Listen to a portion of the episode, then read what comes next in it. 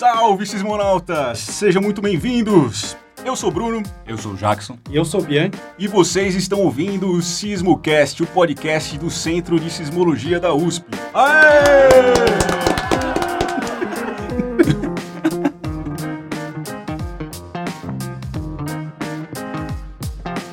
Bom, primeiro eu queria agradecer aí as grandes visualizações em massa do nosso primeiro podcast aí, lançado há algum tempo atrás. Tenho fontes, inclusive, você não sabe disso, não. mas eu tenho fontes, inclusive, que está sendo ouvido na Argentina. Olha aí. É, eu acho que esse português aqui tá parecido com... É, pois é. então, primeiro eu queria agradecer aí esse a gente, gostaria de agradecer esse feedback que vocês deram, umas dicas aí pra gente melhorar de algum jeito e também comentar essa repercussão desse primeiro programa. Até Marcelo Assunção parece que ouviu. Você Olha aí, você viu? Então... Virou um sismonauta. Bom, então é isso. Eu queria primeiro então começar passando a, a, o microfone aqui para o meu amigo Jackson, contar um pouco das nossas redes sociais, passar alguma mensagem nesse sentido. No, no primeiro episódio desse, dessa saga desses podcasts, no nosso Sismocast, a gente acabou esquecendo de anunciar nossas redes sociais. Então a gente hoje está no Facebook, no Twitter e no Instagram, todos no arroba SismoUSP. Então se digitar SismoUSP em qualquer um desses, vocês vão nos achar, não tem jeito. Outra rede social bacana de seguir é a página da Rede Sismográfica Brasileira. Lá eles atualizam até mais que as nossas páginas. Tem um pessoal de comunicação, Gustavão está fazendo um trabalho excelente lá.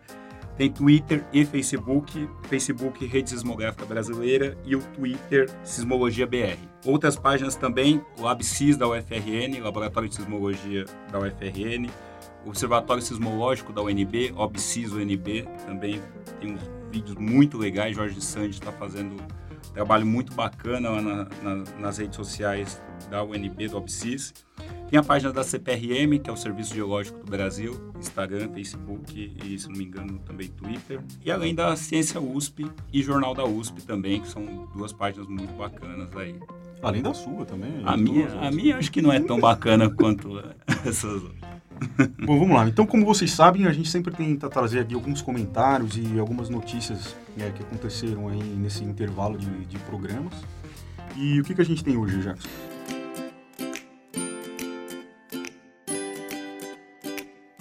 Começamos com um comentário aí do nossa, da nossa última live. Foi da Massimões. Ela deixou a pergunta no nosso Facebook.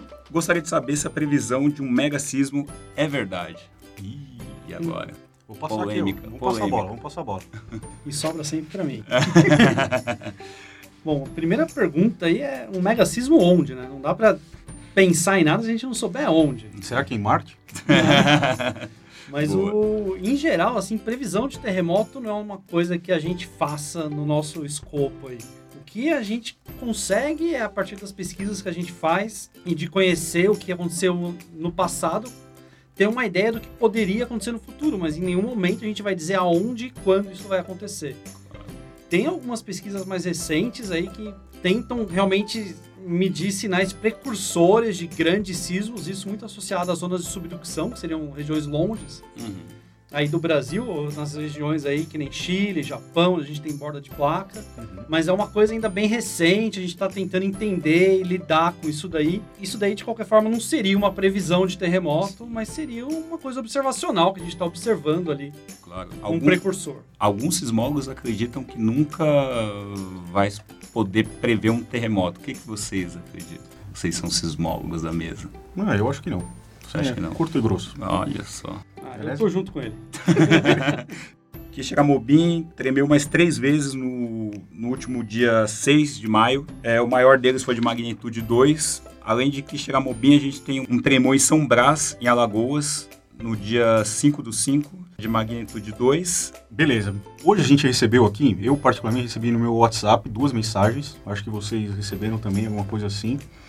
Um, amigos meus lá, meu pai também mandou uma coisa dessa, que alguns brasileiros, né, na verdade são dois professores, estão utilizando uma fórmula de prever terremotos para prever oscilações na bolsa de valores. Meu pai perguntou por que eu não ganhei dinheiro com isso até agora. eu não sabia o que falar para ele. Então vamos ver se a gente consegue é, destrinchar isso aí. Boa. Então a notícia é que os brasileiros utilizam uma fórmula de prever terremotos para prever oscilações na bolsa de valores. Vamos pegar essa notícia aqui. Mas eu tô até agora, bem, tentando entender de onde vem a sismologia nessa história. Tem, ah. tem, até uma aspas aqui antes do comentário do Bianchi, que é a seguinte: quanto maiores são as frequências dos movimentos das placas tectônicas, maior a probabilidade de um tremor acontecer. Agora eu passo a bola para esse comentário. Realmente. Assim, eu li essa reportagem e eu também fiquei procurando sismologia aí o tempo todo, até que eu cheguei nessa frase e eu tive que parar e ler umas cinco vezes.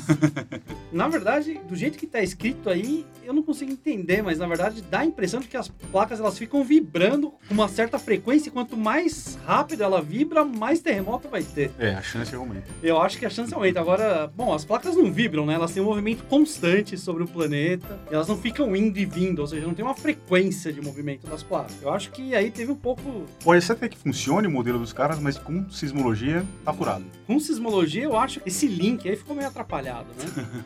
Bom, e falando em, em outras notícias também, logo mais a gente vai passar para o nosso tema principal, eu vou dar um esquenta aqui. Saiu há pouco tempo uma matéria no jornal da USP sobre qual seria o papel das universidades, né? Como, como na verdade, fábricas de conhecimento né? da, da ciência no Brasil. Então, um dos problemas levantados por essa, por essa matéria do, do, jornal da USP é que a grande maioria das pessoas ainda não enxerga as universidades como, como instituições de pesquisa, né? o que é contraditório isso, porque é justamente nas universidades principalmente as públicas, onde se produz a maior parte do conhecimento científico no, aqui no Brasil, né, no, no, país. 12% das universidades no país são públicas. E mesmo assim, com essa pequena é, porcentagem, mais de 90% da ciência feita no Brasil sai das universidades estaduais e, e federais. E 8 em cada 10 cientistas brasileiros trabalham em uma universidade. E só a USP, por exemplo, tem mais de 19 mil pesquisadores que publicam mais de 14 mil artigos científicos por ano. São números bem relevantes. Um outro, um outro dado sobre essa mesma matéria do Jornal da USP, Fábrica de Conhecimentos, vocês não viram, deem uma olhada, tá muito completa, muito legal. De duas mil pessoas entrevistadas, apenas 13% souberam citar o nome de pelo menos uma instituição de pesquisa no Brasil.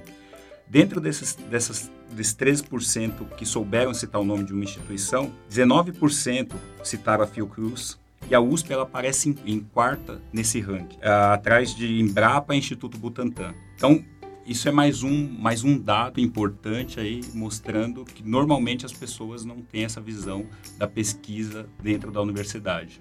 É, inclusive tem um, um, relatório chamado Um Ajuste Justo, né, Análise da Eficiência e Equidade no Gasto Público no Brasil, né, que inclusive aqui especialistas da USP e de outras universidades estaduais e, e, federais também criticaram. Esse estudo foi feito em 2017, que tentava comparar os custos de formação de um, de um graduando no, né, no ensino privado e no ensino público, né, que seria quase três vezes a, a mais quando a gente está na universidade pública. É, o que eles não levam em conta é justamente o fato de, das universidades públicas fazerem pesquisa, né? O custo de pesquisa né, é, é, é, muito alto. Então, é diferente de como isso acontece nas universidades privadas, que são como se fossem escolas mais avançadas, né? O foco é dar aula e as universidades públicas, né, por exemplo, aqui a USP, a Unicamp, a Unesp, que são as três mais importantes do, do país, é muito mais do que uma escola, né? Tem, são, de fato, como diz a matéria do, do, do Jornal da USP, são fábricas de conhecimento. Então, vamos tentar fazer aqui é, um paralelo com a sismologia. O tema do nosso programa hoje é por que a sismologia é importante, né? Mesmo num país que não tenha é, uma sismicidade relevante, como o caso do Brasil, mas eu vou trazer aqui alguns dados para vocês. Por exemplo, em 1955 aconteceu um terremoto no Mato Grosso que teve magnitude 6.2, é um dos maiores conhecidos é, no Brasil até hoje. Em 1955 não tinha lá muita gente morando por ali, não tinha construções, não tinha prédios nem nada disso, a, a, eram vilas mais afastadas, assim, com baixa densidade demográfica e tudo mais. Se me acontece hoje um sismo de magnitude 6.2 hoje lá, as cidades já estão muito maiores, já tem, aumentou demais a, a, a população, existem edificações mais complexas.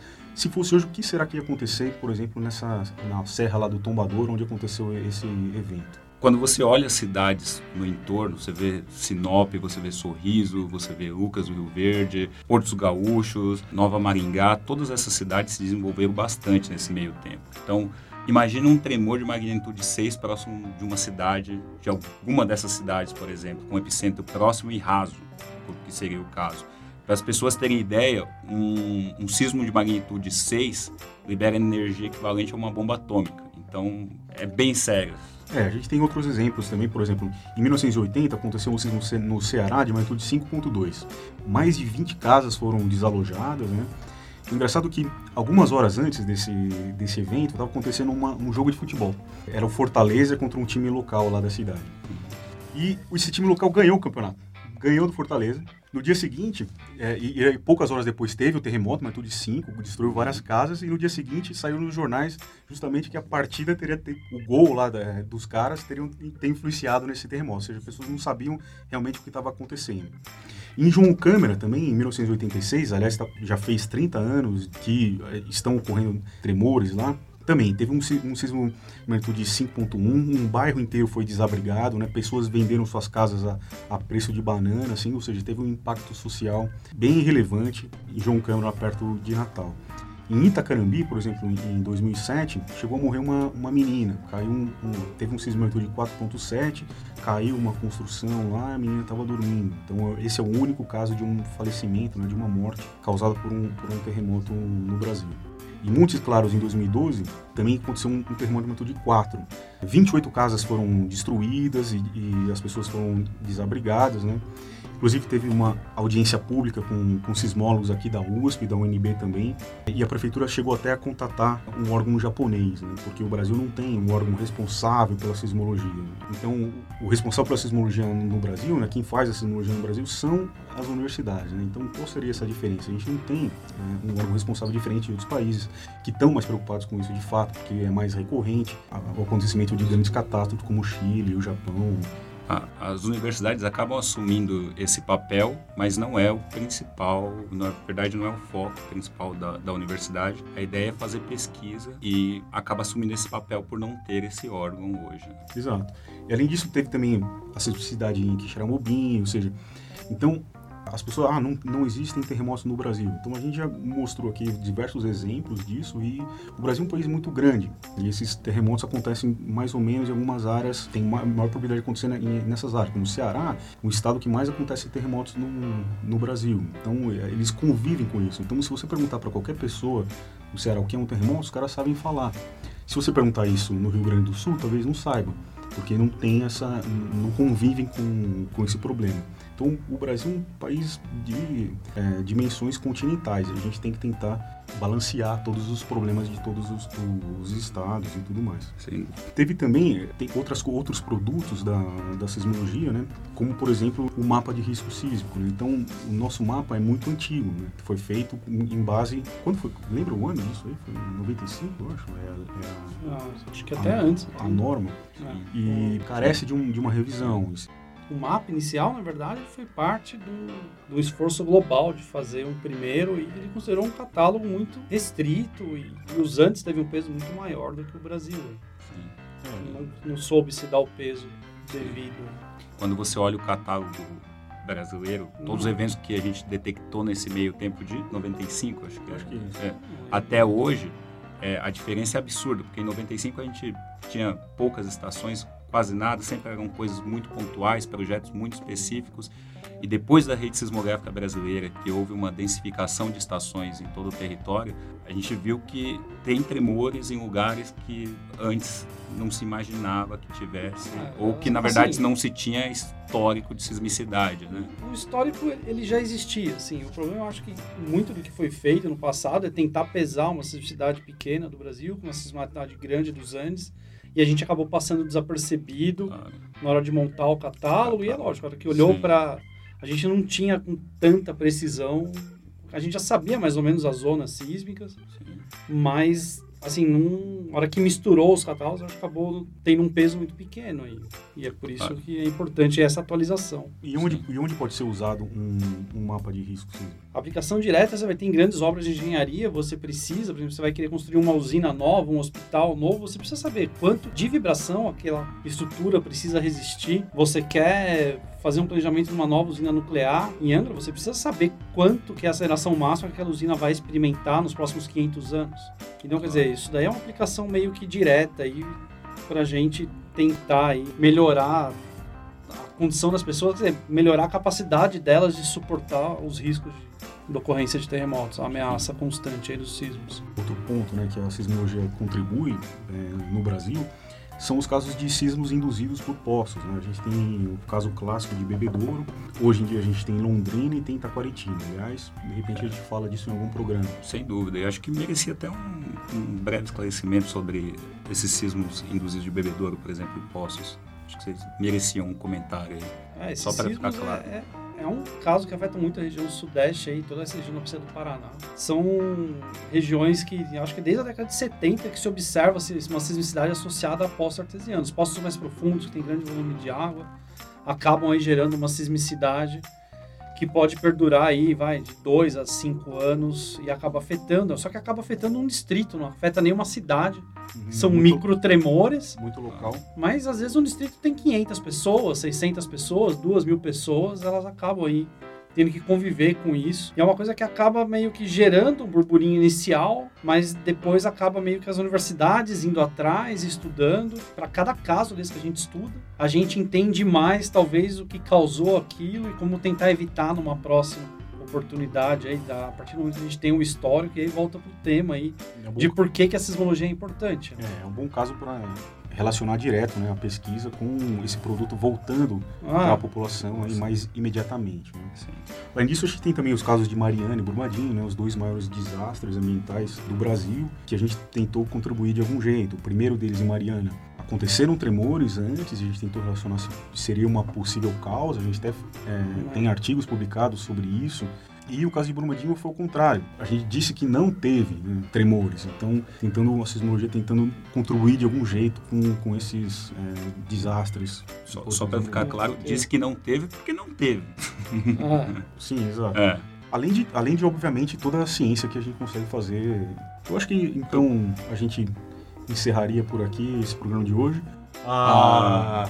e quem sabe a gente discute volte à tona esse tema que está muito importante hoje no Brasil, né, principalmente Sim. com cortes aí que a gente tá, poderão acontecer e mostrar que de fato ciência é muito importante e, ela, e a ciência está sendo feita nas universidades. Sem dúvida, sem dúvida. Então, algum recado final de vocês? Não, mandem suas dúvidas, críticas, sugestões, são sempre muito bem-vindas.